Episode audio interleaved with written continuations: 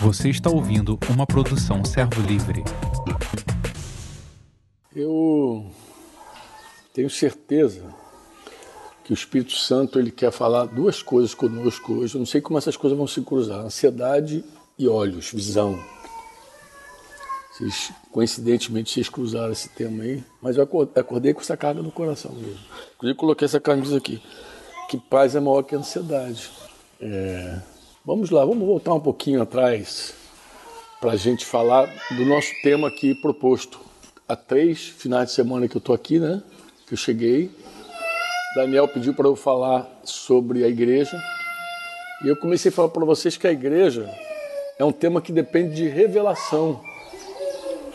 Igreja não é uma coisa simples. É porque, em geral, quando as pessoas pensam em igreja, elas pensam num prédio, uma construção, um edifício, que nós batizamos de igreja. Batizamos e, e seguimos falando isso entre nós por muito tempo. Mas eu também falei com vocês que essa revelação da igreja, porque eu sei que muita gente já alcançou, muita gente já sabe que igreja somos nós, não é verdade? É assim ou não é, Davi? Desde que pequenininho que vocês devem ouvir isso aí. Igreja somos nós, igreja somos nós. Tem criança entre nós que nos corrige, né? Corrige os mais velhos. Sei, quando os mais velhos falam assim, ah, fui na igreja. Tem uns garotinhos pequenininhos que tu fala isso em alguns lugares, lá no sertão, em alguns lugares, vão dizer assim, tio, tá errado, igreja somos nós, vão dizer assim, igreja somos nós. E já são ensinados que igreja somos nós. E a gente até brinca com os pais, ó, as crianças já aprenderam e vocês ainda estão tateando aí. Porque as pessoas. Mas dizer que a igreja somos nós não é suficiente. Por quê? Porque a gente pode dizer que a igreja somos nós e continuarmos sem saber quem somos nós. Por isso que eu falei que é um tema que passa por revelação. Os olhos precisam se abrir mesmo. A gente precisa ter, ser curado dos olhos e ter visão. Visão, já desde, desde a antiguidade que o profeta declarou que sem visão, não havendo profecia, o povo se corrompe. Então, quando você não tem luz, não tem visão, a corrupção está muito próxima de nós. Por isso que a gente começa a embolar tudo. Aí vem religião, vem, vem os preceitos, vem os dogmas, aí vem bola tudo. Daqui a pouco a gente não sabe mais nada. E, a, e obedece uma religião sistematicamente, sem nenhum entendimento de verdade da graça de Deus, do amor de Deus. Por exemplo, você citou aqui o querigma apostólico rapidamente, né? Você começou a se proclamar, porque obviamente estava ouvindo lá durante a quarentena sobre os pontos da proclamação. Né? O que, que os apóstolos pregavam? O que, que a igreja pregava? Acho até que vocês fizeram também uma live um, sobre a proclamação. Não, vocês fizeram. O que, que foi que vocês fizeram, Davi? Foi sobre. Ah, vocês falaram sobre os princípios elementares, é verdade. Mas eu acho que teve algum, alguém em algum lugar que proclamou. Eu, eu, eu, falei umas duas vezes com alguns irmãos da Baixada Fluminense, acho que o pessoal lá da Bahia também, que eles pediram para falar sobre a proclamação do Reino de Deus. Né? E eu sei que muita gente não sabe proclamar. Ele não conhece os pontos da proclamação, não sabe. Eu já eu me lembro de eu tenho uma memória viva assim de uma, de uma irmã muito querida, hoje está casada, mãe de filhos, mas ela era jovem na época e ela fazia faculdade aqui no Rio. E ela dizia assim: Franco, eu não entendo, eu vou para a faculdade, prego, prego, prego, ninguém se converte lá na faculdade. Então eu fiz o um teste com ela, eu falei: tá bom, Vou sentar contigo aqui, você prega para mim. Prega para mim. Ela começou a falar. Aí, o resumo da mensagem dela é o seguinte: ó, Deus te ama, Deus tem um propósito na tua vida, porque Deus te ama, porque Deus te criou, porque Deus. Falando, falando, terminou a mensagem, eu falei assim, falei com todo amor, falei, filha, ninguém vai se converter com essa mensagem. Ela, como assim ninguém? Isso não é mensagem. Isso pode ser o começo da mensagem, mas não é mesmo. Vamos pegar um texto aqui, pegar um texto de Atos dos Apóstolos, quando Pedro declarou lá que não há salvação em outro nome. Vocês lembram? A, igreja, quando começou a pregar, eles foram proibidos de falar no nome de Jesus e de ensinar no nome de Jesus. Eles não foram proibidos de falar de Deus. Eles foram proibidos de falar no nome de Deus, porque se você não falar Jesus, os demônios nem tremem, os demônios nem correm. Então, o Evangelho é o anúncio de Jesus. É, o confronto, a crise religiosa era com Jesus. Pô. Jesus é ou não é quem ele disse que é? Aí começa o Evangelho. Falei, filha, você nem falou do nome de Jesus, não há salvação em outro nome. Fora, esse é o nome que, quando você fala, as pessoas se fecham. Se você fala qualquer incrédulo, Deus chama, Deus tem um plano de cara, até gosta, pai, até concorda contigo, é verdade, Deus me ama mesmo. E segue a vida miserável. Quando você fala Jesus, aí acabou. Quando você anuncia o nome de Jesus, eu sei que tem os, os mais irmãos que se embolam aí com, com o judaísmo, que tem que dizer o nome no original, lá do hebraico, não sei o que, para de fato a coisa acontecer. Meus amados, é uma viagem total, porque inclusive esse texto de Atos está escrito em aramaico, que não é hebraico, e grego. Já não aparece o nome em hebraico. Então essas confusões mentais que tem dos que querem ser profundos no evangelho, aí tumultua tudo começa a confundir a cabeça da igreja e, e, e ninguém parte realmente para a proclamação do Evangelho, que é uma proclamação simples. Tem que falar de Jesus, tem que falar sobre a primeira vinda de Jesus, que ele veio, que ele encarnou. Encarnou, nasceu de uma virgem, que ele viveu uma vida aqui sem pecado. Você não tem que inventar, esse é o querigma. Diz que essa loucura dessa pregação é que salva as pessoas. Por quê? Porque quem convence as pessoas é o Espírito Santo desse negócio, desse fato que nós não vimos. Aí você fala que ele teve uma vida de verdade, sem defeito, sem falha. Ele, é ele é o cordeiro que foi o cordeiro santo, imaculado, e foi o único que cumpriu toda a lei, o único que viveu integralmente a lei, viveu uma vida santa, justa. E porque viveu uma vida santa e justa, ele estava e sem defeito e ungido pelo Senhor para fazer milagres, como Daniel citou aí, maravilha. Ele estava pronto para morrer pelos nossos pecados. Inclusive veio com essa finalidade. E morreu mesmo, de fato. Mas ao terceiro dia ele ressuscitou. Por quê? Porque um santo não poderia descer à sepultura e permanecer na sepultura. A morte é a pena para quem peca. A alma que pecar, essa morrerá. Pode ir lá assistir C.S. Lewis lá, no, na Crônica de Nárnia lá. A alma que pecar, essa morrerá. Então, uma vez que ele morreu sem pecado, o Pai o ressuscitou, quebrando todos os grilhões da morte, e por isso se tornou nosso, o autor da nossa fé, né? Ele, ele, na verdade, é o justo que nos justifica, nos comprou. Aí começa a nossa história. Aí começa a nossa história. Também está no querigma. A igreja também faz parte do querigma. Então, eu lembro de um tempo atrás, eu, eu, eu pouco falava de igreja. Aí um dia eu conversando com o irmão, até um nordestino lá, muito desses aí inteligente, ele falou assim, é, que ele julgava muito importante falar da igreja. Porque uma vez que ele, que ele ouviu antes dizer que era uma revelação, ele falou, como é, que, como é que as pessoas vão ter revelação se eu não falar da igreja? Tem que falar da igreja. Falei, é verdade. Ele falou, a mesma graça que ele precisa para entender Jesus, ele precisa conhecer a igreja, entender a igreja. É verdade. Aí ele falou assim, é, a igreja depende de revelação. Eu falei, é verdade. Então tem que falar. Aí começa a nossa história. Realmente a igreja está no querigma. Porque tem gente que diz assim, ah, eu falo, se a pessoa entender, entendeu. Deixa ele entender que, que, que, que igreja é, é prédio. Não tem problema, não. Não, amado. Ele precisa ter revelação de quem ele é em Cristo. Porque a igreja, quando a gente fala assim, somos nós, tá bom, igreja somos nós, mas quem nós somos? Aí eu comecei a falar com vocês. Quando nós nos conectamos por, com Deus por meio de Jesus, desse Evangelho, porque ele morreu, ressuscitou, se tornou Senhor, hoje. Ao nome de Jesus se dobrará todo o joelho. Só para lembrar vocês que Adão, ele deixou essa autoridade na vida dele. Esse governo, ele não quis mais para ele quando ele desobedeceu a Deus. E agora Jesus toma toda a autoridade de novo, no céu, na terra, debaixo da terra, e ele é o que hoje ele é o Senhor. E um dia ele vai julgar, inclusive, a gente não fala de juízo, mas os, os apóstolos falaram desse juízo. Falou que ele virá e ele vai julgar o mundo. Os judeus esperavam também o Messias que julgasse o mundo, que arrumasse a casa, que arrumasse a bagunça. Eles também tinham essa fé. De que se você pregar o evangelho para o judeu e ele chegar a crer que Jesus é o Senhor, ele não vai ter dúvida que Jesus vem para julgar. Porque a lei já falava disso, que ele vem para julgar. Os profetas também falaram sobre isso, que ele vem para arrumar a casa. Então Jesus vem E Jesus vai julgar vivos e mortos. Por isso que diz que todo joelho se dobrará e toda língua confessará. E aí só tem uma forma de a gente escapar desse juízo. Qual é? É a gente receber hoje o senhorio de Jesus. O governo de Jesus, a autoridade de Jesus.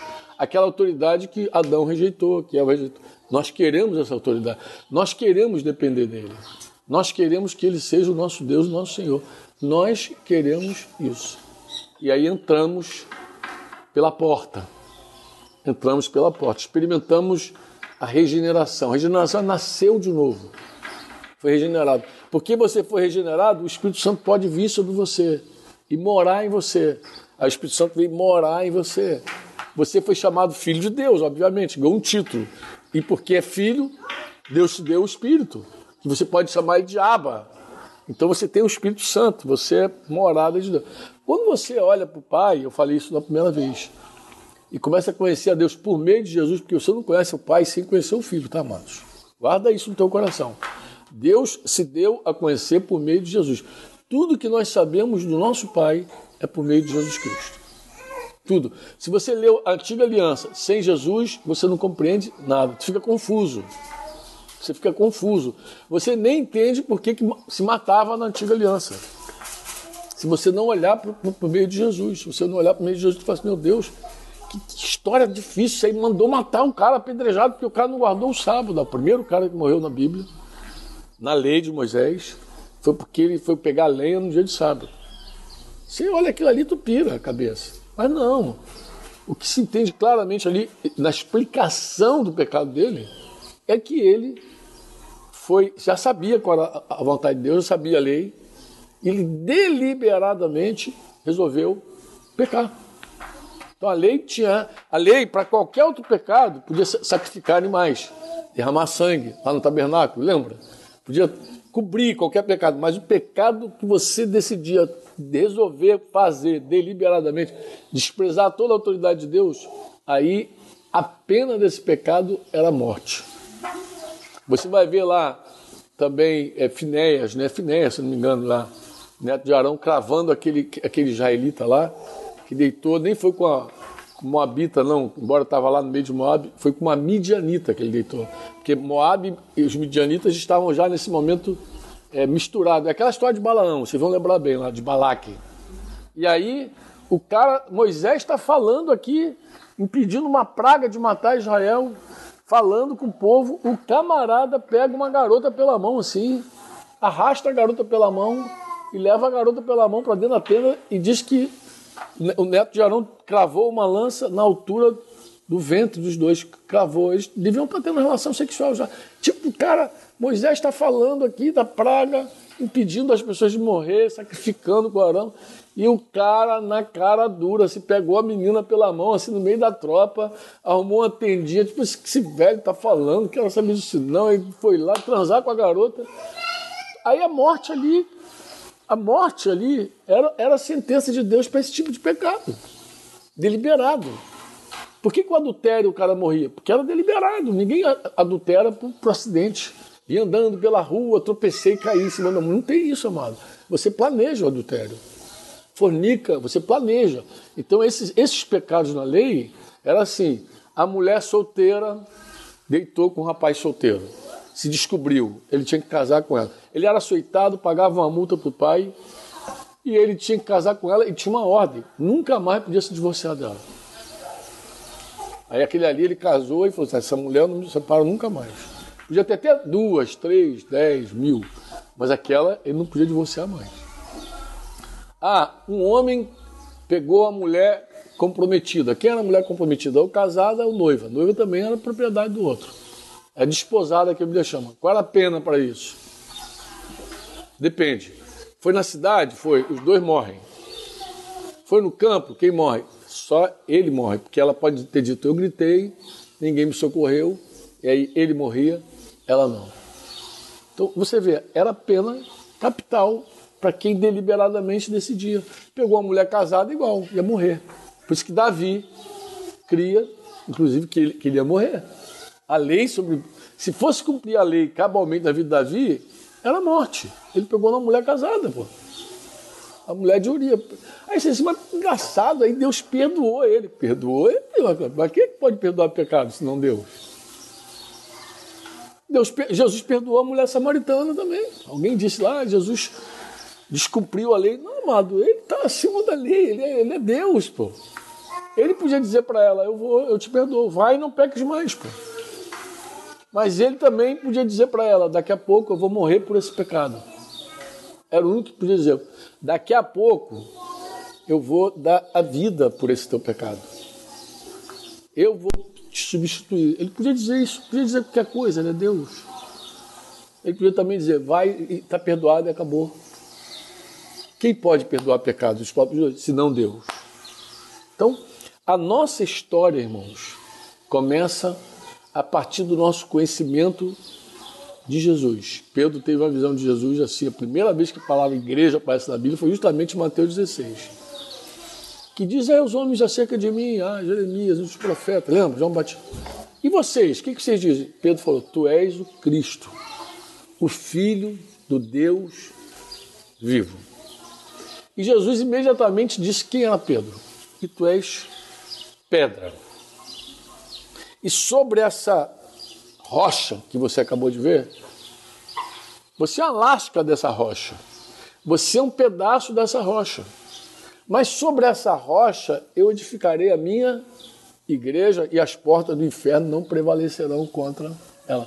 Eu, eu escrevi naquele livro Paternidade Espiritual a diferença de um homem revelado e de um homem que caminha só na religião, sem revelação. Eu coloquei a experiência de, Jesus, de, de Judas e Pedro. Judas, porque se você pegar o pecado de, de, Pedro, é tão grave quanto o pecado de Judas. Não sei se você já avaliou isso. Sem contar, inclusive, que Pedro foi advertido por Jesus que ele faria. Bem, um homem revelado, olha o peso da revelação, amado. Ele nunca mas é a mesma pessoa, ele foi revelado. E Pedro tinha uma revelação de que era Jesus. Judas não. Judas achava que Jesus ia entrar num cavalo com espada na mão, ia libertar o povo, ele era, um zelote, ele tinha um outro pensamento, uma outra fé.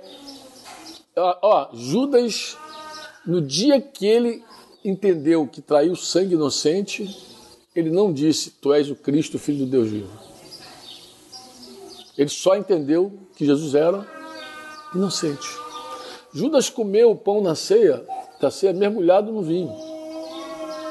Parece que Jesus estava dizendo para ele: Você só me conhece assim, intelectualmente. Ó.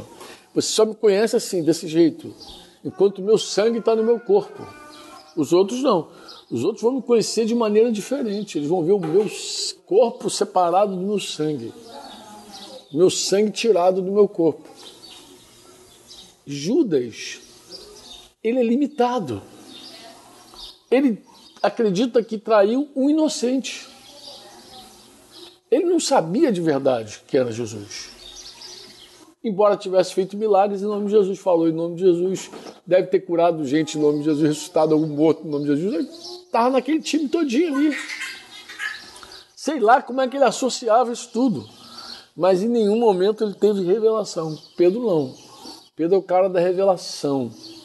Pedro, é engraçado comparar Pedro com Judas, porque um termina na forca e o outro termina pastor. Né? Um começo semelhante, uma trajetória semelhante, um final diferente. Começaram iguais, tiveram uma trajetória muito iguais e no final diferente. Um parte para o suicídio, forca, o outro parte para recomeçar a vida. Atende o chamado de Jesus para ser um pastor, um apóstolo da igreja. E aí a história de Pedro. Outra, outra pessoa que pode comparar também, aí já comparar para fazer um pouquinho aquela, aquela reflexão sobre a graça de Deus, é Judas Iscariotes e o ladrão na cruz. É outra comparação difícil. Porque, porque imagina um cara como Judas, com, com um currículo igual de Judas, chamado por Jesus, andou com Jesus, fez milagres em nome de Jesus, caminhou por Jesus. E, no final se perde e um cara igual aquele bandido lá da cruz lá, ladrão, alguém lhe chama de bom ladrão, não sei de onde tirar esse negócio, não tem ninguém bom ali, tudo é mal. Inclusive os dois estavam escarnecendo Jesus. Você tem que olhar os evangelhos. Os dois escarneciam, os dois burlavam de Jesus, os dois. Quando Jesus chegou ali, era motivo de, de burla, de zombaria, de escarnecimento. Os, os dois estavam escarnecendo Jesus. E um teve uma luz, gente, que luz foi aquela? Que eu sempre fico pasmo daquela revelação. Por quê? Porque uma coisa é você ver alguém fazer um milagre, andar sobre as águas, ressuscitar um morto, dizer, tu és Deus. Outra coisa é tu ver alguém na mesma condição que você, morrendo do mesmo jeito que você está morrendo, na mesma fraqueza que você tem, e dizer, lembra-te de mim quando entrar no teu reino. É outra coisa. Uma coisa é você tá, ter revelação de Jesus na hora que você está no mundo da transfiguração, aparece Jesus, aparece Elias, Moisés, né? o céu abre, Deus fala, aquela coisa, aquela glória toda. Outra coisa é você estar tá num, período que Jesus denominou de tempo das trevas. Quando ele foi para o Getsemane, falou, agora é a hora desses demônios. Então você imagina que, que é um cara ter uma revelação de Jesus na hora que os demônios estão voando baixo? Na hora da opressão, na hora da depressão, na hora da angústia, na hora da ansiedade, na hora do desespero, o cara tem uma luz de quem é Jesus. É impressionante isso, né? Mas todo o nosso conhecimento do Pai é por meio dessa luz, desse conhecimento de Jesus. Aí quando eu vejo o Pai, foi o que eu falei na primeira vez com vocês, eu compreendo que Deus é pai de uma família. E aí nós começamos a olhar a família de Deus. Quem eu sou filho de Deus? Essa é a identidade, eu falei com vocês na primeira conversa, lembra? Não há identidade sem saber quem é teu pai. Não é. Daí por isso que a Bíblia força tanto essa coisa da genealogia, da paternidade, porque você só sabe quem é quem com o pai. Davi ele é filho de Jessé. Josué é filho de Num. Aí vai os pais, sempre tá. Simão é Barjona. Pedro, é, o nome dele era Jonas. Bar é um prefixo de, de filho de Jonas. Quando Barnabé, filho da consolação. Então todo mundo ali era filho de alguém, pô. Se você não tem, não, é, não tem um pai, você era um bastardo. Quem é você? Você é um cara sem identidade. Por isso que a Bíblia diz que Deus nos repreende como filhos, nos trata como filhos. E se nós estamos sem disciplina, cuidado é mau sinal, porque a disciplina é para filho. A disciplina é para filho. Então, o nosso pai, essa visão da família, a gente passa a compreender a igreja. Por isso que eu falo, não é suficiente dizer a igreja somos nós. Eu tenho que pensar assim, a igreja somos nós, mas quem é a igreja? Quem somos nós? Bem, se nós somos filhos de Deus, se nós somos filhos de Deus de verdade, nós somos uma só família. Uma família especial. Somos irmãos que vamos estar juntos para sempre, eternamente. Talvez um irmão biológico teu se perca. Mas dessa família, o plano dessa família é que todos cheguem, voltem para casa como a gente cantou. E aí, olhar para a igreja como família mexe profundamente com a gente. Tu vê quantas vezes a palavra, a Bíblia vai te chamar irmão, vai a teu irmão. Aí Jesus falando, lá em Mateus, a segunda vez que Jesus fala de igreja, ele fala de conflito entre irmãos. A conversa é ovelha perdida, mas é conflito. Mateus 18. Ele vai dizer: se teu irmão pecar, entre chave está contra ti, eu acredito que colocaram depois aquele contra ti. Por quê? Porque todo pecado é contra nós. Somos uma família. Não sei se você foi criado numa família normal. Eu não fui, mas tem gente que foi criado numa família normal. O cara na família normal, ele sabe que tudo que afeta um membro da família afeta ele. Quando tem irmãos unidos. Ó, eu, tô, eu tô agora vivendo um drama muito interessante. Eu tenho um cunhado meu que resolveu abraçar o mundão, as drogas ele é irmão de Denise. Há muitos anos que a gente tenta buscar esse moço, resgatar e ajudar ele. Mas vê bem, o cara que diz assim, vou para o mundo, vou para a rua, vou, pro, vou, vou, vou entregar droga, ele pensa que está afetando só ele. Mas numa família, isso não acontece. Se alguém faz um ato desse, todo mundo sofre. As pessoas choram por ele. Precisa ver a família. Eu estou vendo toda a família assim, todo mundo um drama. Tu olhar para Denise, Denise está abatida, está triste. Triste, chora todo dia. Chora todo dia, mas é um adulto. Adulto, meu filho, mas chora, é normal. Principalmente a mulher. A mulher ainda sofre mais que o homem. O homem talvez um pouco mais racional, coisa e tal. Mas ele sente, ele sabe que tem alguma coisa errada. Então a família é assim. Olhar para a igreja como família, você entende Mateus 18 direitinho. Teu irmão pecou, vai arguí-lo. É teu irmão. Vai deixar teu irmão se perder. Vai arguí-lo entre ti ele só. Se ele te ouviu, ganhou teu irmão. Se, não, se teu irmão não, não te ouvir, chama duas, mais dois irmãos. Dois ou três, chama lá, vamos conversar. Vamos ter, buscar te ajudar, entender por que, que você abraçou o pecado. Se ouviu vocês, ganhou o irmão, acabou, situação encerrada. Nós ganhamos o nosso irmão. Ah, não, ele insiste no pecado, para alguma coisa tá, vamos falar com a família toda, reúne a igreja. Leva o assunto para a igreja. Não é um tema, irmãos, de um tribunal. É de uma família. Não é, não é, não é um, um clero julgando os leigos. Não tem nada a ver, inclusive, porque ali a, a igreja tem que se pronunciar, a família tem que falar. É a família conversando com a pessoa que insiste, abraçou o pecado. Eu já falei com vocês a outra vez que eu vim aqui.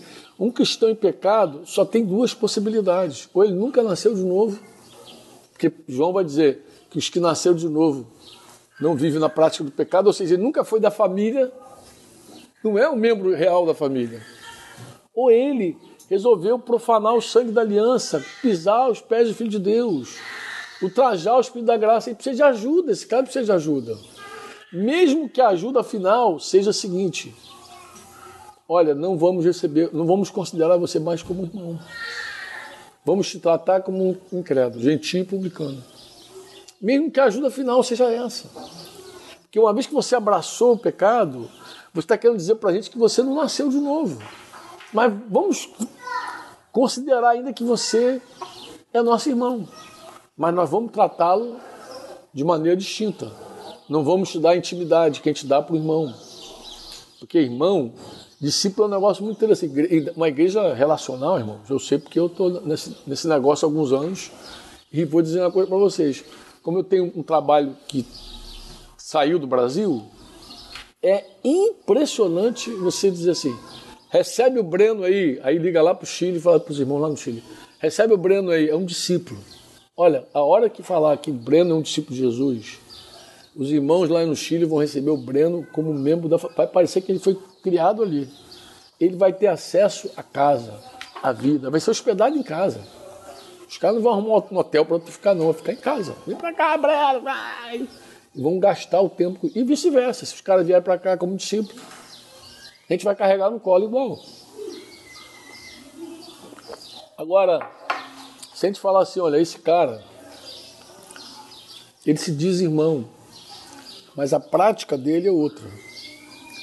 Eles vão ter todo o cuidado que eles têm como se estivessem lidando com uma pessoa incrédula.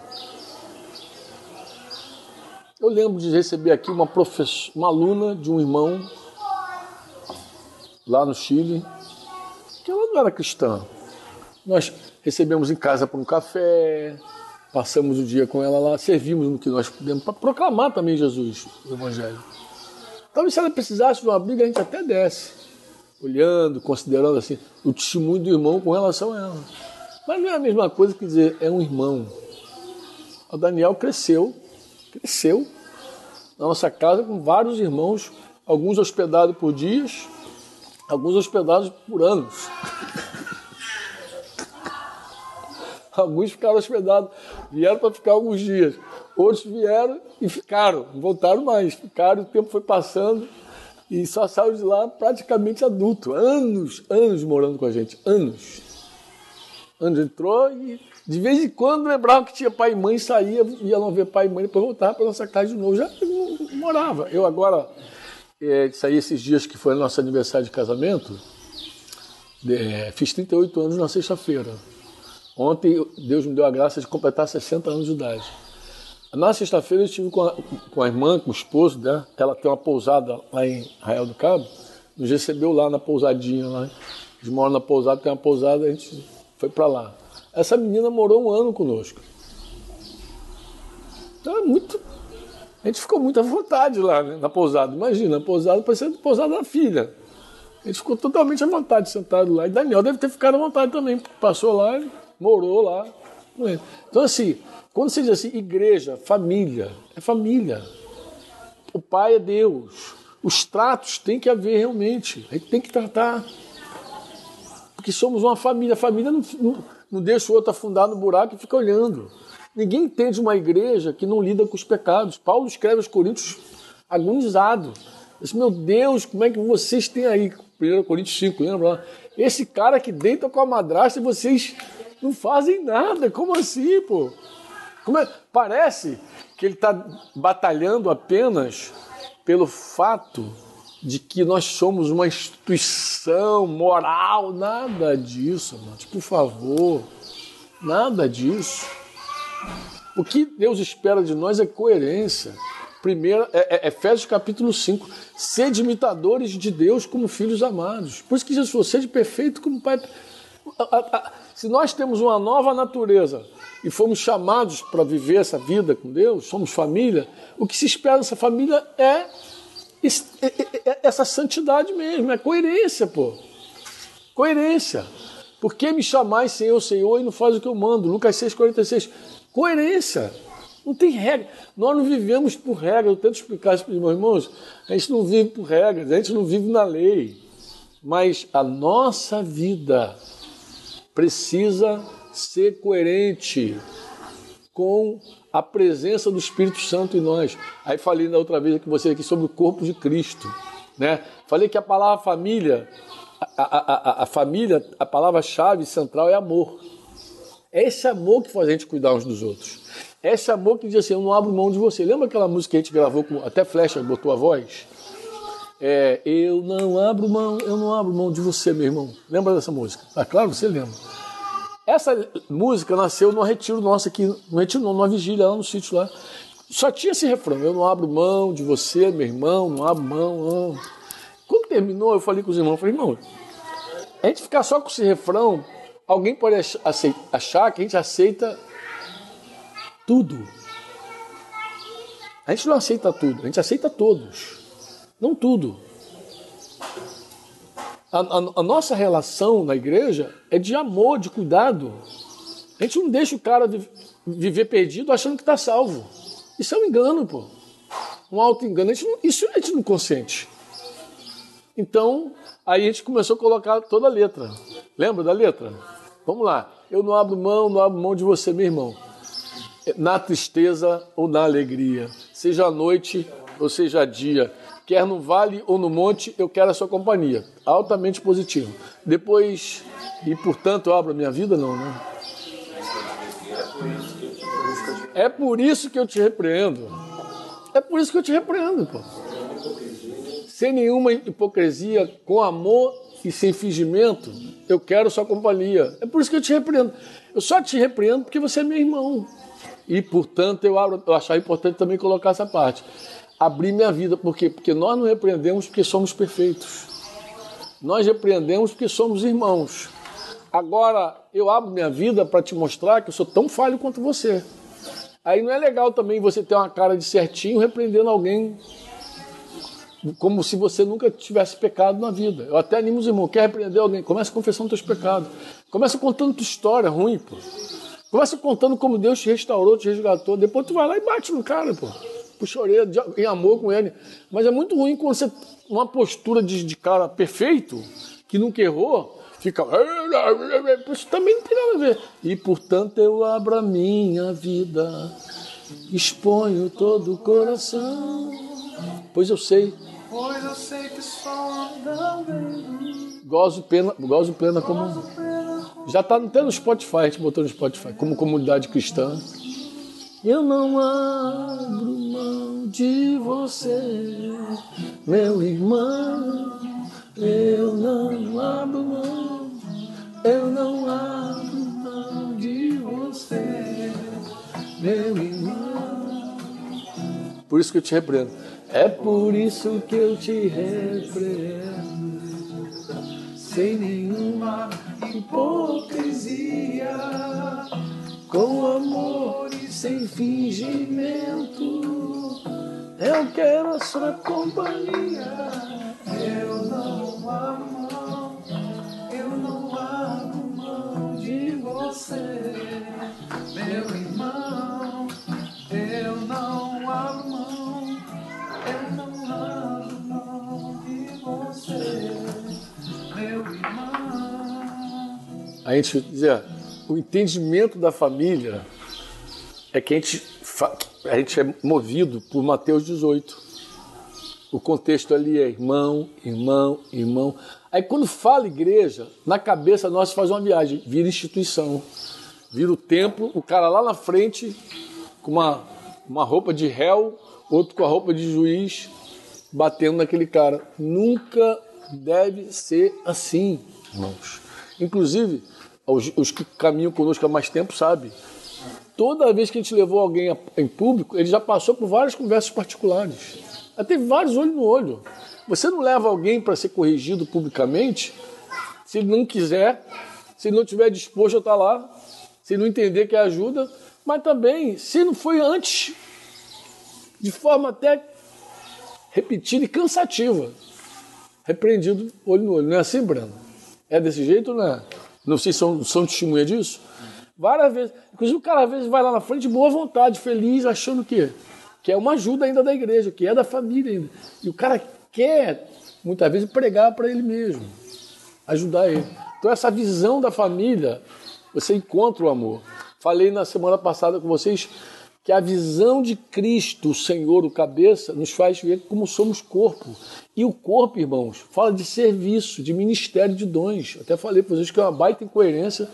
As pessoas estão no meio da igreja achando ainda se Deus vai usar, não vai usar, se tem dom, se não tem. Pelo amor de Deus, tu é corpo, e ponto. Corpo de Cristo fala dos vínculos, das juntas e ligamentos. Eu, é legal bater Colossenses 2, lembrar uma, uma, irmã me fez essa pergunta esses dias: como é que uma igreja rica não atende pelos seus necessitados? A irmã fez essa pergunta. Bem, falei, querida, pode ser vários razões, mas vou colocar a razão fundamental, tá? Colossenses 2, que todo corpo suprido, falei assim com ela assim, suprido e bem vinculado pelas juntas e Como é que alguém é suprido, irmã? Porque esse, esse, suprimento é o quê? É só espiritual ou é total? Como é que você entende o suprimento na igreja? Na família? No corpo? Total. Mas tá bom, vamos lá, galera. Aí fui abrindo o tema com ela. Vamos lá, querida. Então eu conheço alguém teoricamente, teoricamente, é necessitado. Eu digo por que teoricamente? Porque às vezes o cara chega dizendo que precisa de dinheiro você senta com ele e descobre que o problema dele não é dinheiro, mas é como lidar com o dinheiro. Ele não sabe lidar com o dinheiro. Gasta mais do que ganha. Gastar mais do que ganha não é um plano de Deus, nem gastar o que ganha é o plano de Deus. O teu objetivo como discípulo é gastar menos do que o que você ganha e guardar, economizar. Esse é o plano de Deus. Pelo menos a semente de José ensina isso para você lá. Cinco por um. Guardar é o objetivo. Não gastar tudo, nem gastar mais, pô. Aí o irmão diz assim, ah, o irmão está necessitado, a igreja não olha para ele. Mas se você quiser ser tratado como família mesmo, como corpo de Cristo, a primeira ação sobre essa pessoa é descobrir a sua real necessidade. Porque o cara pode dizer assim, poxa, pô, que igreja não me ama, estava tudo enrolado lá, a igreja não me ajudou. Não, ela não te ajudou como? Você estava vinculado, na, tinha um compromisso com alguém de prestar conta da tua vida. Você tinha esse compromisso? Ah, tinha. E essa pessoa não viu o teu problema. Ela não entrou na tua porque tem que entrar. Aí é corpo, é família, é dom, é ministério, tem que entrar. Nós somos membros uns dos outros. Olha o corpo como é que fala. Membro um do outro. Outra coisa que o corpo fala. O corpo fala o seguinte, que nós nem escolhemos exatamente o lugar onde a gente fica. Deus estabeleceu no corpo os membros. Né? Deus te plantou ali, você sente aquela conexão, me vinculou, me comprometi aqui. Aqui eu estou comprometido. Eu sei que Deus me vinculou a Modesto, a Marcão de Deus, meu saudoso. Eu sei que Deus foi me vinculando a esses caras. Esse, quando eu me vinculei a esses irmãos, eu tinha crises. Porque eu sou diferente desses irmãos. E eles, obviamente, diferente de mim também, deviam sofrer igual. Entendeu? Cada um sofrendo. Porque é uma tensão. Mas eu fui descobrindo também que nessa relação, essa tensão é positiva. Como assim, Franco? É como armar uma barraca. Hum, sabe? Se eu puxar de um lado só, você não arma a barraca. Quando cada um puxa do seu lado, a barraca se arma. Então eu vi que tem tensões que são altamente positivas. A gente aprende a andar com as tensões. São boas, são saudáveis para um relacionamento nesse nível. São saudáveis. Mas assim, uma vez que você está no corpo de Cristo, bem vinculado, comprometido, você é suprido. Tanto espiritualmente, porque espiritualmente? Porque a palavra chega até você. O alimento espiritual chega de, não chega do púlpito apenas, chega no vínculo, no relacionamento. Se você nunca provou isso, eu te desafio a provar. A provar. Uma palavra viva no meio de uma igreja relacional, chega até a última pessoa, todo mundo está vinculado, recebe aquela palavra. Vai passando de boca em boca. Não precisa ser. Embora a gente grava tudo, coloca tudo no, no podcast da vida aí, mas não precisa ser. A palavra viva, o que de verdade Deus está tá falando, fica no coração e o cara reproduz naturalmente. Ele vai reproduzindo naturalmente. E aí as pessoas que têm vínculo, elas ficam na conexão, elas seguem alimentadas, não é diferente com a necessidade material. Alguém chega e diz, fulano, eu lembro de um caso aqui em Campo Grande, aqui, muito interessante. Meu irmão dizia, pô, essa família é muito pobre, muito pobre mesmo. E aí nós fomos visitar a família. Ele me puxou por uma curiosidade. Vou contar com a curiosidade para vocês entenderem. O cara morava num quarto, tinha um quarto, banheiro, era ele, a esposa, acho que dois filhos ou três. Eu não me lembro bem se eram dois ou três. Porque quando eu cheguei lá, eu sei que era mais de, do, mais de um. Dois ou três. Olha a casa do cara como era. Cheguei lá, tinha uma antena Sky do lado daquela, daquele, daquela casinha, daquela não era nem a minha água, era um quarto com banheiro. E o cara dividia tudo ali. Cozinha, estava tudo ali metido. E ele tinha duas camas nesse quarto. A cama dos filhos apontada para lá e a cama dele apontada para cá. No pé da cama dos filhos tinha uma televisão grandona ligada na Sky. E no pé da cama dele tinha outra televisão grandona ligada na Sky também. E quando a gente entrou, essa era a cena. Assim, uma família necessitada pagando TV a cabo, todo, todo, todo esquema, comprando televisão, que é outro drama. Eu lembro que há alguns anos eu reuni alguns irmãos aqui no sítio para a gente levantar de verdade quem era o pobre no Brasil. Quem é pobre? Porque a gente chegou num momento difícil de definir de verdade o que a Bíblia diz que pobre. Cuida dos pobres. E a gente fala, vamos cuidar, mas quem é pobre? Porque a gente entrava aqui na Carobinha aqui e a gente ficava assustado de ver muita pobreza, mas também ficava assustado de ver como as pessoas tinham dinheiro e como elas lidavam com o dinheiro. Antes de vir para cá, eu tive com um irmão lá em Curitiba, que esse cara largou as drogas há alguns anos. Ele falou, Franco, quando eu estava nas drogas, sem trabalho, sem emprego, eu consumia em média 200 reais de droga todo dia. Aí larguei, me converti, larguei a droga e fui trabalhar. Não conseguia arrumar 200 reais por dia. Como se consegue 200 reais? Ele, ele, ele disse cara, não entendi, como é que eu tinha 200 reais de droga para consumir todo dia? E quando eu comecei a trabalhar, não conseguia arrumar esses 200 reais para o trabalho.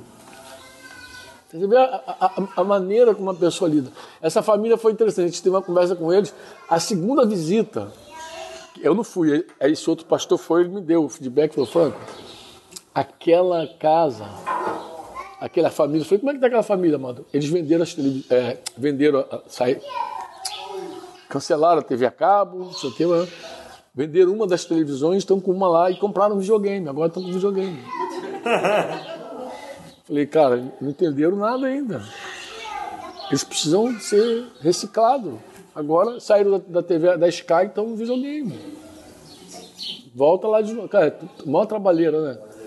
Ser família, ser família é um negócio muito interessante. Família de Deus, né, cara? A igreja de Jesus, né? É, mas é família. E você chega lá diz pro irmão. Claro que a gente levava assistência, levava, a gente não deixava com fome, porque quando você pega um filhinho assim, corrige ele, é coisa linda, minha netinha. Tu corrige essa criança, mas tu não deixa com fome. Vai ficar com fome hoje. Não tem essa correção assim, tem? Não tem, vou ficar com fome. Você, você alimenta. Se alimenta, tá até bem alimentadinho essa criança. Tá assim, você alimenta, porque filho é assim. Você não, não repreende o irmão e deixa ele com fome. Você não faz isso. Você repreende o irmão e vai lá, tira às vezes do teu bolso, ou então não dá para o bolso, chama a igreja na casa lá, o grupinho, fala com o líder lá, ou fala mesmo com o presbitério. For uma coisa muito acima da tua alçada, vai lá, resolve, mas uma solução sempre vai ter. Mesmo que seja assim para tirar, já lembro de caso assim, a gente tem tanta história, tantos anos, o cara que deixou uma, deixou uma dívida na boca de fumo, cara. E os caras travaram lá uma bicicleta dele e deram uma, um prazo, entendeu? Um Foi um negócio, foi uma, é tudo tenso, né, cara? Esse pastor é um negócio doido. E aí é uma tensão, cara. Como, e, e o cara correndo mesmo risco, sabe? De morrer. Os caras então, vocês conhecem traficantes no Rio de Janeiro, vocês são carioca, a maioria, presumo. Então você sabe que o negócio funciona mesmo, entendeu? Se o cara falar, ó, tal hora não tiver aqui, coisa e tal, o cerol vai passar. Cara, os caras passam mesmo o cerol, aí é muito ruim. Você saber que tem um, um, irmão preso a um negócio desse. Imagina que quadro Teresa. Mas também é ruim dar o dinheiro na mão do cara e dizer assim, vai lá e resolve. E se não for? E se sair, for a armação dele para ter mais dinheiro para pegar mais droga? A gente tem que botar a cara lá para falar com o cara da boca se apresentar e dizer, cara, eu sou pastor desse cidadão. Como é que é esse negócio aí? Bem, família é isso. Igreja é corpo. Mas eu fiquei devendo a vocês falar de igreja templo. Lembra disso que eu falei? Eu falei, olha, é bom você ter uma visão, quando você tem uma visão da igreja como um.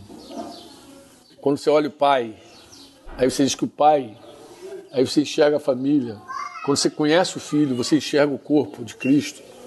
Mas eu queria ler com vocês aqui, que essa era a minha dívida com vocês. Eu falei, eu volto dia, dia 6, se Deus quiser, eu dando vida, volto mais velho. Né? Entrei, no, entrei na Ponte Rio Niterói voltando, era, era 11h59, no início da Ponte Niterói. Depois cheguei, saí do outro lado, era mais de meia-noite. Eu falei, entrei com 59 anos, saí com 60 da, da, da Ponte Niterói. Falei, vou fazer um enigma. Qual é a ponte? Qual é o nome da ponte que você entra com 59 e sai com 60? Mas assim, é, segunda Crônicas 7, 14 é a mais conhecida, lembra? Se meu povo que se chama pelo meu nome. Mas o 15 e 16, porque assim, eu não sei se você lembra, mas essa promessa de Deus em 2 Crônicas 7, 14 está relacionada ao templo. A, a inauguração do templo de Salomão na inauguração do templo é que Deus fala: se meu povo, que se chama pelo meu nome, se humilhar. Porque ele está falando assim: ó, tudo que acontecer de ruim com vocês, se vocês orarem, se vocês se humilhar, orar e buscar, mas ele está falando com relação ao templo, o novo templo, né? o templo do Espírito, o Espírito Santo, o templo lá de que era do Espírito Santo, mas era o templo de Salomão, né? Segunda Crônicas 7, 15, 16 vai dizer assim, os meus olhos estarão abertos, os meus ouvidos estarão atentos à oração que se fizer neste lugar. Por quê? Porque escolhi e santifiquei este templo, para que nele esteja o meu nome para sempre. Os meus olhos e o meu coração estarão ali todos os dias. Eu sei que alguém, ao ler isso, vai dizer assim: Poxa, Franco, a está com problema santo. Deus prometeu que ele estaria ali para sempre naquele templo. Eu não sei se vocês conhecem Israel, se alguém já foi a Israel. Acho que 2014 ou 15, eu não me lembro. Denise ganhou um presente e eu acabei indo no presente da Denise, entendeu? Uma, uma irmã quis dar um presente para Denise, mas ela sabia que Denise não iria sem mim.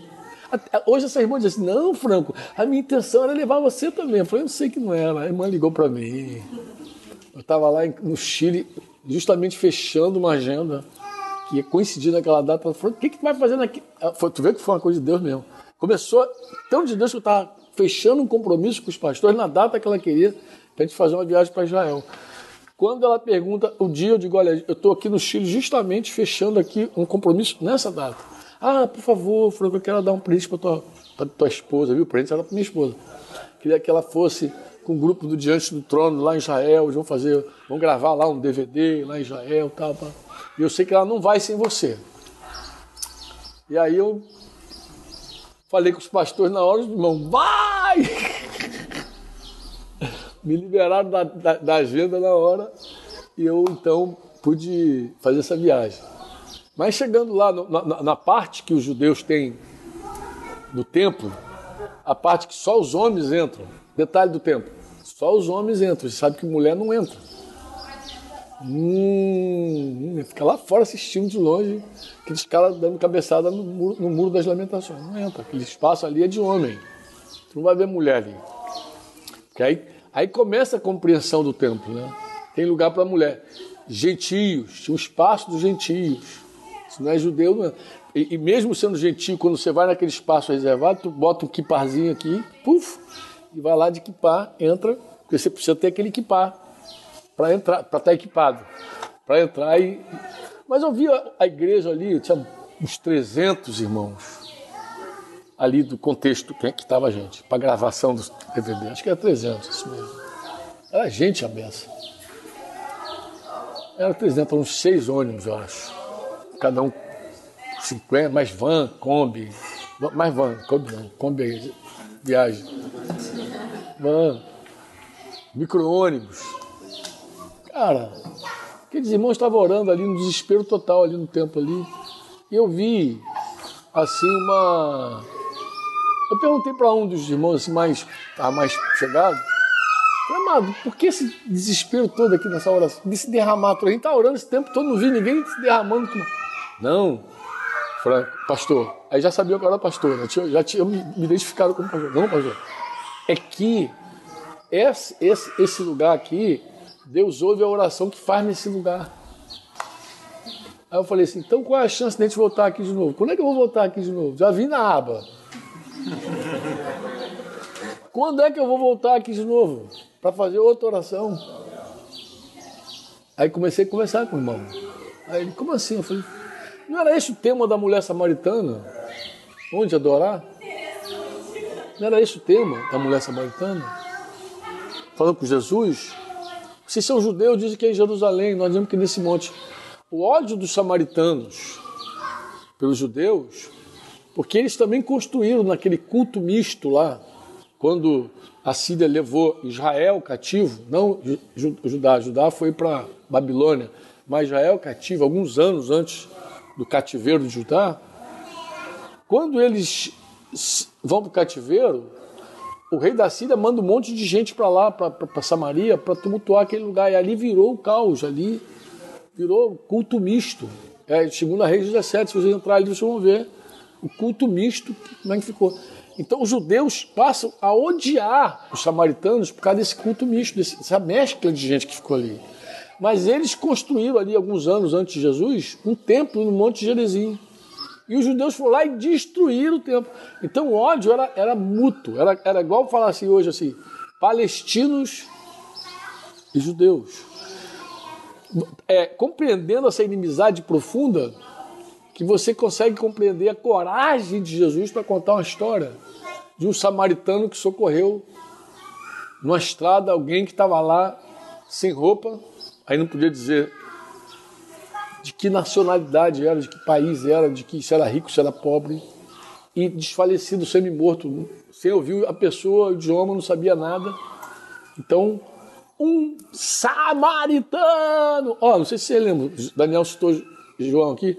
Uma das vezes que os judeus estão ofendendo Jesus, eles falam assim: não é certo a gente dizer que você é samaritano e endemoniado. Então, assim, eles eram xingamentos. Falar que o outro era samaritano para eles era uma ofensa grave.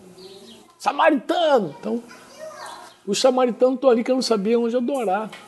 A mulher está curiosa com Jesus. Jesus fala que estava chegando um tempo que não seria nem naquele monte, nem mais em Jerusalém. Porque o pai, ó, evoca de novo, pai busca adoradores. Não busca adoração. É mais que música. É mais que expressão. Ele busca adorador. Adora, que adora ele em espírito e em verdade. E aí, alguém pode ler e dizer assim, pô, mas ele fez uma promessa de ser para sempre. É para sempre, amado. Porque Jesus destruiu aquele templo. Em três dias, ele levantou um novo templo. Ele levantou um templo. Quando tu vai lá em 2 Coríntios 6,16, que Paulo está dando aquelas rimadas mais uma vez na igreja de Corinto, ele diz que, que ligação há entre o santuário de Deus e os ídolos. Porque nós somos santuários de Deus. Tem uma versão mais, mais antiga nós somos o templo de Deus, o templo de Deus. O Deus vivo habita em nós, pô. Então ele vai falar de, que depende de revelação também. Por que, que depende de revelação? Porque se você não souber que é templo do Espírito Santo, você vive de qualquer jeito. Você não considera que Deus está em você. Você não considera, pô. Você não considera que Deus ouve a oração que se faz nesse lugar. Você não considera. Você não considera que o lugar é um lugar de adoração. Por que, que os caras se entregam à prostituição? Tu vê quando Paulo está batendo lá na prostituição, ele fala: vocês, o corpo de vocês é santo. Virou um tempo, imagina um judeu. Se ele tiver entendimento do que aquele prédio sagrado não é mais sagrado do que o corpo dele, como é que ele, a cabeça, como é que Paulo enxergava esse negócio? Qual, imagina essa revelação para Paulo, um cara que um cara que servia no templo ali, que conhecia tudo do templo, né? Fariseu, criado aos pés de Gamaliel desde pequenininho, ali cheio de lei, de entendimento, de profecia. De repente o Espírito Santo abre para ele, o templo é você. Imagina como esse cara, como é que ele lida com o corpo dele. Como é que lida com o seu corpo?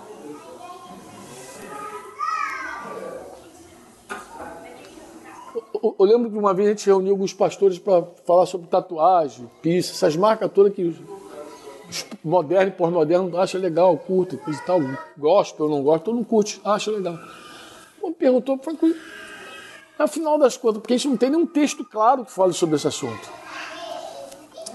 Você que você pensa, eu falei, cara, a única coisa que me confronta profundamente é eu sou templo do Espírito Santo. Eu não moro numa casa própria, eu moro numa casa alugada. A casa não é minha dele.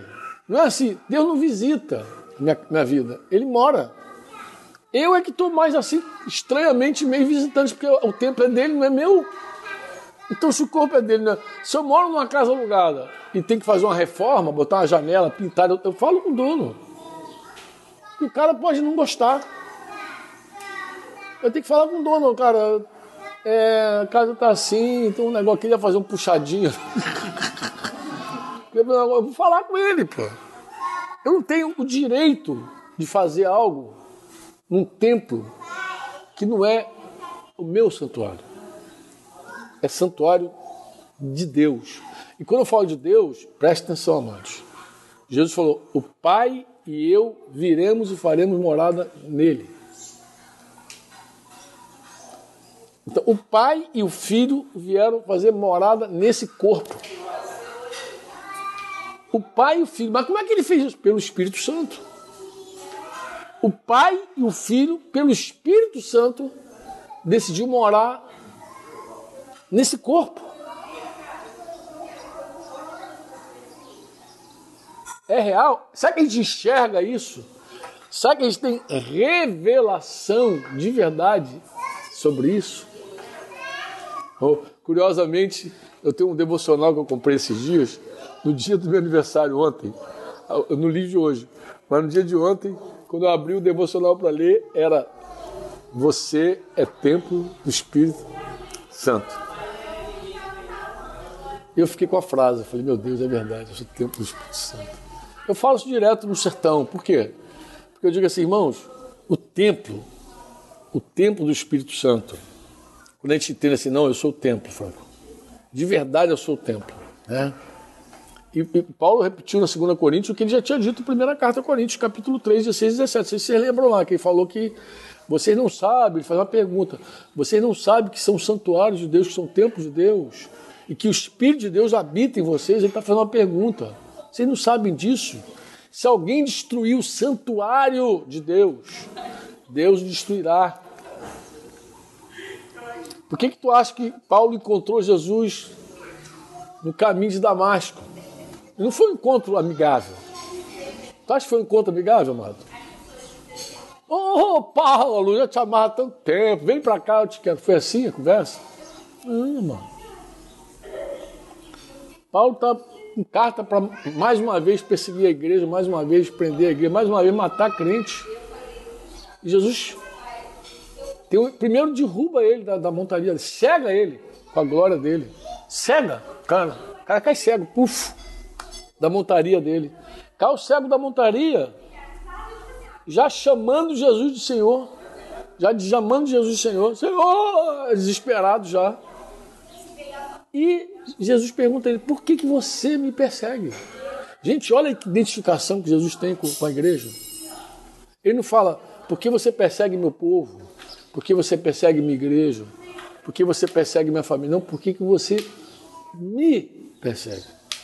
Eu falei outro dia aqui, falei, irmão, há uma diferença de dizer assim, quebrou meu, meu tablet, quebrou meu dedo. É diferente, gente. Cara, que bater no teu carro, bater em você é outra coisa. Então Jesus não se identifica com a igreja como algo fora dele. É totalmente dele, dentro dele. É tão profundo para Paulo essa revelação que depois ele vai escrever os Coríntios, quando os Coríntios estão divididos, ele vai dizer: a igreja está dividida? Ele, desculpa, ele vai perguntar assim: Cristo está dividido? Ele não pergunta à igreja, ele pergunta assim: Cristo por acaso está dividido? Porque ele sabe que a igreja e Cristo é uma coisa só. Jesus é o cabeça de um corpo, é uma única coisa. Eu não posso pegar meu corpo e sair fazendo o que eu quero com o meu corpo, pô.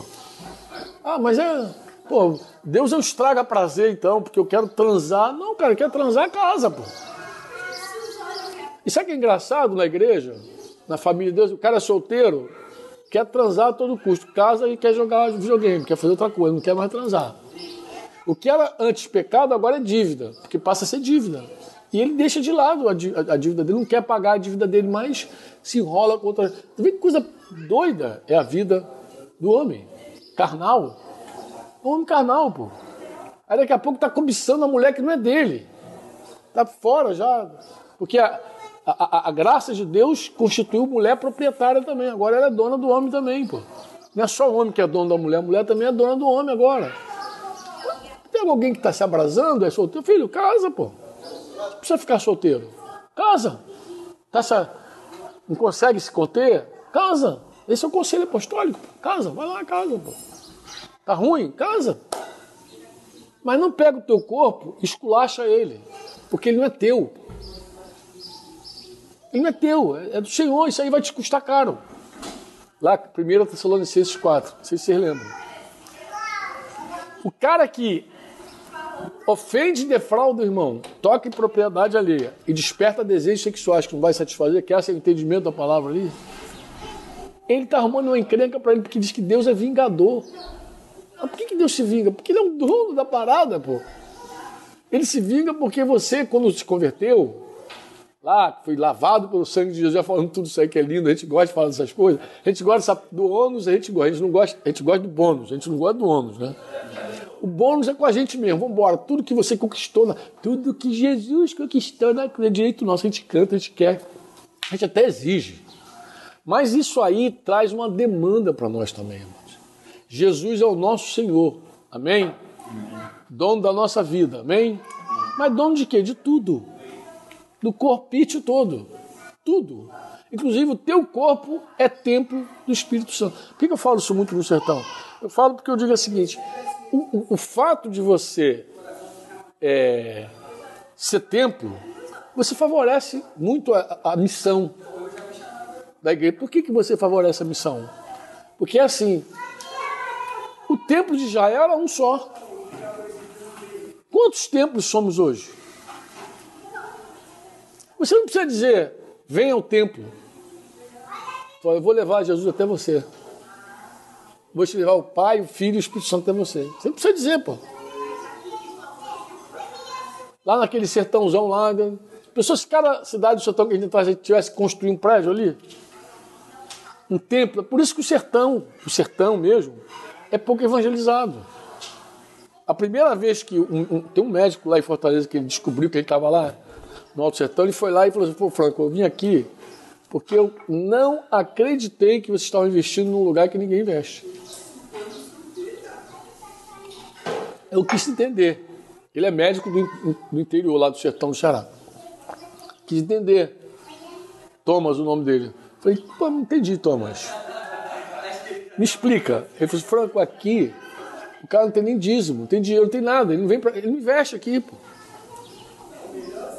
E tem, às vezes o cara tem que construir um prédio, um templo. Eu comecei a explicar ele toda a nossa visão, assim, inclusive da família, do corpo e do templo. Falei, Thomas, a gente não precisa de prédio ter templo. Por que a gente precisa de prédio? A gente tem, tem vários templos aqui, por que a gente precisa de, de um prédio? Jesus pode ir aqui em cada casa, em cada lar. E Jesus, Jesus, Jesus não enviou templos edifícios, ele enviou templos móveis para fazer a missão dele, para cumprir a missão dele. Quando Davi estava internado, lá, eu também estava com Covid, ele internado, eu, de COVID, eu Covid dentro de um lado e de outro. E aí eu falei assim, Davi, uma irmã me mandou um link aqui de uma mensagem, de um, de um encontro que, que teve aqui, no, irmãos aqui, acho que do Campo dos Afonso, sei lá. Um, dia para encorajar né, as pessoas era um encontro de encorajamento e aí fez assim, vários preletores, um dia, um dia inteiro, várias preleções. Eu mandei o link para o Davi e recomendei duas. Recomendei de um americano, recomendei, não, recomendei até três. Eu acho que gostei muito da palavra também do, do aquele capixaba Hernandes Dias Lopes lá. Hernandes Dias Lopes, pô, cara, deu uma palavra. Cara, que cara, ele é muito bom, né, escrevendo, falando, mas, cara, a palavra dele nesse, nesse encontro foi demais de bom, especialíssimo. Muito dentro do que nós acreditamos ao longo desses anos, o cara comunicou com aquela fluidez, aquela sabedoria que Deus deu a ele. E também se tem um sueco e se tem para ele um americano. Mas o sueco é muito legal. Por quê? Porque o sueco, irmãos, ele está falando sobre o tempo do Espírito Santo. Chegou, chegou a assistir? Sueco? E ele começa a contar uma história de um garoto com síndrome de Down. Ele, ele explica que na Suécia, o síndrome de Down é uma mulher grávida de alguém que tem de um bebê com síndrome de Down, ela pode abortar. Então, 98% da, das, das mulheres que ficam grávidas de bebê com síndrome de Down vão abortar. Aí ele diz que a mensagem que na Suécia eles dão para quem tem síndrome de Down é você não é aceito, você não é bem-vindo. Então, e eles então, buscando uma, fazer uma, uma contracultura na Suécia, eles então começaram a estimular escolas para atender criança com síndrome de Down. E, e, aí as discípulas lá se envolvendo com crianças de Down. E parte do, desse programa, desse trabalho, é levar essas crianças para a cidade, para saberem se mover na cidade, no centro, se mover, no, se mover, desenvolver esse lado aí, loja, como entrar na loja, como ver as coisas. Como, então parte trabalha esse. Aí ele conta a história de uma, de uma professora que está com uma criança com síndrome de Down, lá no, numa cidade lá de. Não sei qual é a cidade sueca, mas é um lugar, um centro nervoso. E diz que de repente o garoto começou a cantar uma música estranha, uma música que falava de, um, de uma árvore de um jardim de 100 anos. Uma, uma música assim, começou a cantar, o garoto começou a cantar com todos os pulmões, assim, ah", começou a cantar. E aí, de repente, se aproxima da, da professora uma mulher chorando e diz assim: Por que, que esse garoto está cantando essa canção? Por que ele está cantando essa canção? Ela diz, não sei. Eu não sei, eu nunca ouvi essa canção. A mulher falou, a professora falou, nunca ouvi essa canção. Por que, que ela está cantando essa canção? Não sei. E aí a mulher começou a chorar muito com ela e diz assim: ó, Eu estou com depressão há alguns anos. E no auge da minha depressão, porque eu imagino alguém com depressão há muito tempo, imagino um cara com aquele, com aquele pânico, aquela ansiedade muitos anos, como uma pessoa deve ficar desgastada. cansada e questionando a vida. E ela então estava questionando se deveria viver. Ela ficou pensando assim, poxa, será que eu devo viver? E ela falou assim, Deus, se tu está em algum lugar me ouvindo, se tu pode me ouvir, se, se você acha que vale a pena viver, que eu preciso seguir vivendo, tu me dá um sinal. Eu preciso ouvir essa canção da minha infância. Foi naquele dia que ela falou. No mesmo dia. Ela falou assim, ó, foi de manhã que ela falou. Ela falou, ó, eu, eu preciso ouvir essa canção da minha infância. Da minha infância, eu preciso ouvir essa canção da minha infância. É legal um sueco falando isso aí, porque não é um brasileiro, que é alguém, um sueco, Europa, aquela coisa assim. Os caras, de repente, assim, pô, os caras não estão nem, nem crendo nesses milagres todos. Meu irmão, podia ser na, na África, talvez o cara já na África acontece tudo, é verdade. Mas na Europa, a Europa está fria, gente. Mas aí a mulher fez aquela oração e aí de repente ela está atravessando a praça lá, porque estava numa praça, parece. E ela começou a ouvir a canção na boca do garoto. O garoto nunca mais cantou aquela canção. Perguntaram que canção ele não sabia. Ele simplesmente cantou. E a mulher se, se entregou a Jesus ali na praça. Simplesmente entendeu que Deus havia ouvido a oração dela. Agora que interessante. Por que, que eu achei legal esse testemunho? Porque ele estava falando do tempo e usou uma figura exata do tempo. Ele é móvel. Ele vai onde as pessoas precisam. Essa semana eu recebi um testemunho de uma, de, um, de uma senhora que está lá em Pôr da Folha, uma irmã que morou aqui muitos anos, aqui em Campo Grande. Quando o marido se aposentou, ela se entregou a essa missão. E ela, há umas três semanas, falou assim: Franco, eu tenho ido numa casa e tem um, um senhorzinho lá com síndrome de um, um Alzheimer. Eu, às vezes, me, me vejo assim, que eu a, a, a, irmãzinha lá, a pessoa que ela estava evangelizando, parece que pedia para ela estar tá lá também falando com o velhinho que tem Alzheimer, velhinho já. E aí ela disse que, eu falo assim, mas falo com uma pessoa com Alzheimer que não conhece ninguém, nem a filha, não conhece ninguém e tal. Falei, Lúcia, citei o nome da santa, né? Falei, Lúcia, é, até os loucos, disse Jesus, não vão errar o caminho.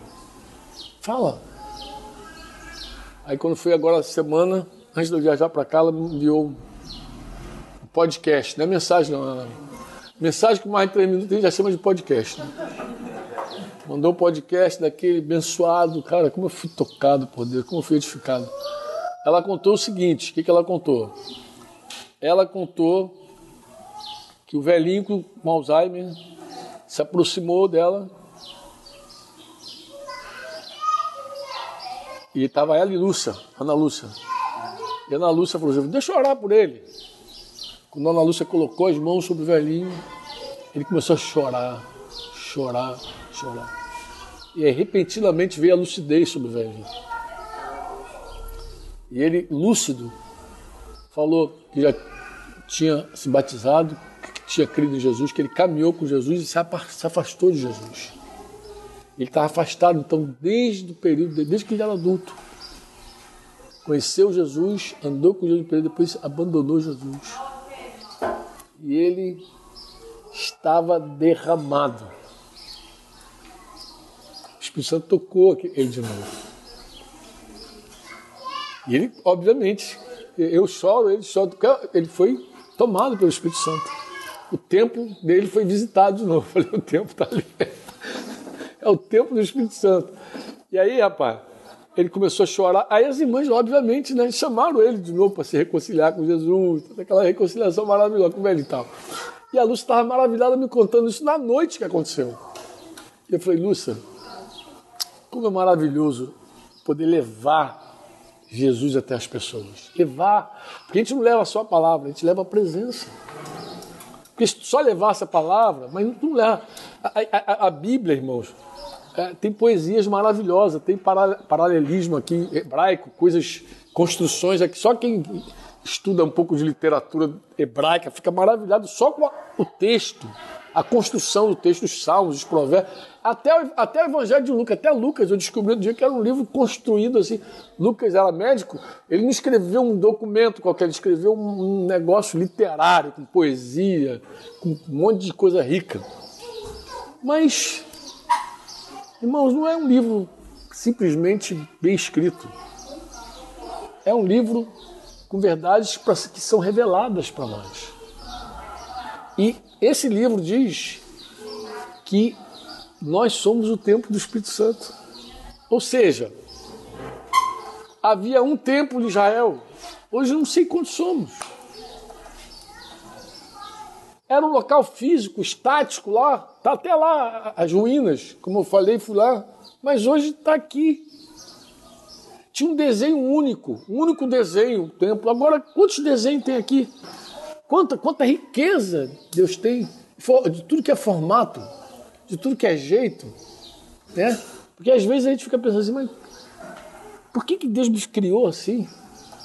Por que, que eu tenho essa cara? Por que, que eu tenho esse corpo? Por que, que eu tenho esse cabelo? Você não sabe, gente. Tem ser humano para tudo. Tem ser humano que resiste à beleza. Tem ser humano que se, que se abre para gente mais normal. Tem tudo, gente. Tem tudo nessa terra. Tem tudo nessa terra. Aí tu pega um cara igual o Breno, assim, filho de pernambucano, total. Pô, mete o cara lá no Nordeste, lá ele pode ser visto como alguém da terra. Alguém disse que o Brasil tem a cara do céu, não sei se você já ouviu essa expressão. O Brasil tem todas as caras, e tem todas as caras mesmo. Todas as caras tem no Brasil. Você imagina a riqueza de tempo que, quando alguém diz assim, o Brasil vai ser o celeiro de missões, eu não tenho dúvida disso. O Brasil pode mandar missionário para o mundo todo. A gente tem chinês, japonês, coreano, a gente tem tudo. A gente tem qualquer africano de qualquer lugar, a gente tem tudo, irmãos. A gente tem tudo, a gente tem todas as caras. Vai, viaja o mundo, tu vai ver. Tu olha assim, eu já vi essa cara no Brasil. No Brasil tem tudo. tudo que é cara. Então a gente, a gente pode chegar e, e ser até identificado como alguém amigável, é um templo que não tem um desenho só. Alguém podia ter olhado para aquela arquitetura e não ter gostado, um sentido à vontade, uma opulência, uma afronta. Não, amados. Nós somos o templo do Espírito Santo, a gente pode ir com essa variedade. Amém? Nós somos luz do mundo. Sal da terra, mas somos luz do mundo. Jesus falou: não se edificam uma cidade sobre um monte e ela fica oculta. Não fica oculta, amado. As obras que você faz em Deus serão visíveis. Então é um tempo, além disso, visível. E Jesus falou que essa casa seria chamada casa de oração para todos os povos. Sabe o que é isso? Você poder levar Agora a gente vai ter mais uma turma lá em janeiro, se Deus quiser. Vamos 10 chilenos. Olha que coisa engraçada. 10 chilenos no sertão, cara. Cara, 10 chilenos. Algum, algumas meninas, ela nem, nem fala espanhol, nem fala português, mas vai ser aquela aventura de novo, né? Vamos nós. Irmãos, eu fico pensando. Aí gente, mas o que, que um chileno vai fazer lá? Não, mas Deus falou que daria testemunho com gente de outras línguas. Pode ser que um, um, um, um sertanejo Pergunte. Por que, que esse cara veio de tão longe falar do amor de Deus comigo? E para esse calorzão aqui. Pergunte os carioca. Por janeiro, vocês deviam estar na praia. O que estão fazendo aqui? Vocês deviam estar na praia, lá curtindo praia. O que estão fazendo aqui? Então ainda tem essa. Nós podemos levar oração. Ó, a palavra-chave para família é amor. A palavra-chave para corpo é serviço. Mas a palavra-chave para templo é presença. E onde está a presença de Deus tem adoração, tem oração. Eles oravam no templo, não é porque eles oravam, é porque eles criam que Deus estava ali para ouvir. Por isso que eles oravam ali. A oração que fizeram nesse lugar vai ser ouvida. Deus está aqui. E onde é que está Deus hoje, amado? Como cantou aquele cara lá gritando: Onde está Deus? Onde está Deus realmente? Sabe que a gente tem essa revelação, Diego? Deus está em mim. Ou é a música que a gente cantava com a criança? Sabe que tem luz assim, ó? De verdade, Deus habita em mim. O Espírito Santo decidiu morar. É por isso que meus olhos precisam ser santos. Eu tenho que parar de ver bobagem. É por isso que meus pensamentos têm que ser puros. É por isso que meu corpo não pode deitar com outra pessoa que não seja minha esposa. É por essa razão.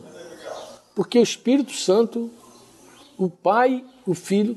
Gente, se um judeu, verdadeiramente judeu, que conhece toda essa riqueza do templo, se converter e chegar a esse conhecimento, é um negócio espetacular, porque o cara já tem entendimento do que era o templo.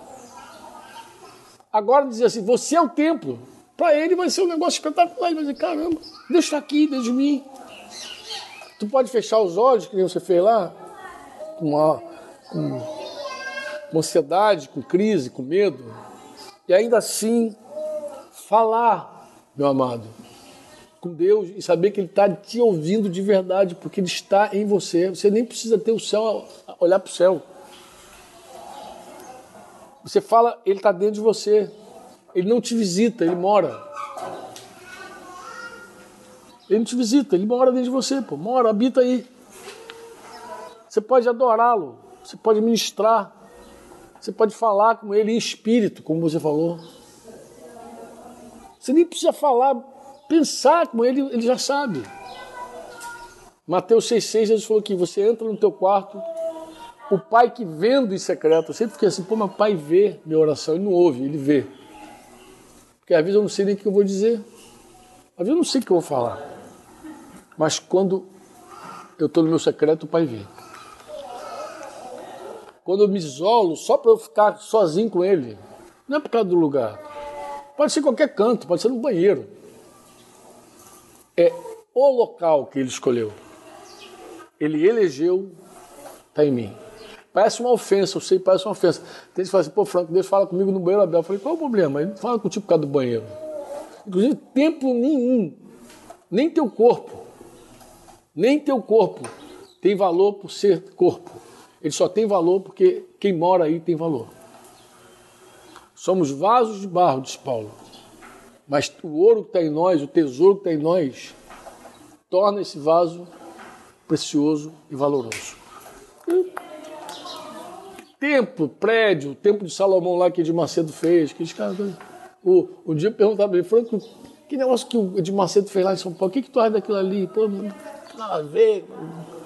Eu falei, querido, se eu cresce como ele, eu acho que ele está certo. Se eu cresce que Deus habita num prédio, talvez tinha que fazer um prédio bonito mesmo para Deus. Mas eu não creio, pô. Eu creio que Deus habita em pessoas. Que Deus tem uma família, Jesus tem um corpo, o Espírito Santo tem um templo. Eu creio nisso. Eu creio que eu posso cantar, orar, adorar em qualquer lugar, em Jerusalém ou aqui em Realengo, em Campo Grande ou em Realengo até. Falei pro cara, né? Falei, pô, cara que mora em Realengo, coitado, vai vir aqui em Jerusalém para adorar uma vez, outra vez. Por isso que todo ano tem caravana para o pessoal quer ir para lá para orar, porque lá, lá a oração que se faz lá ouve. Amados, em nome de Jesus, queria terminar assim com vocês, olha, mas isso passa por uma revelação, amados. Olha, se nós não formos revelados, a gente vai ficar dizendo, não, eu sei que igreja sou eu, sei que... mas a gente nunca vai entender de verdade esse mistério. Você ouviu uma produção Servo Livre.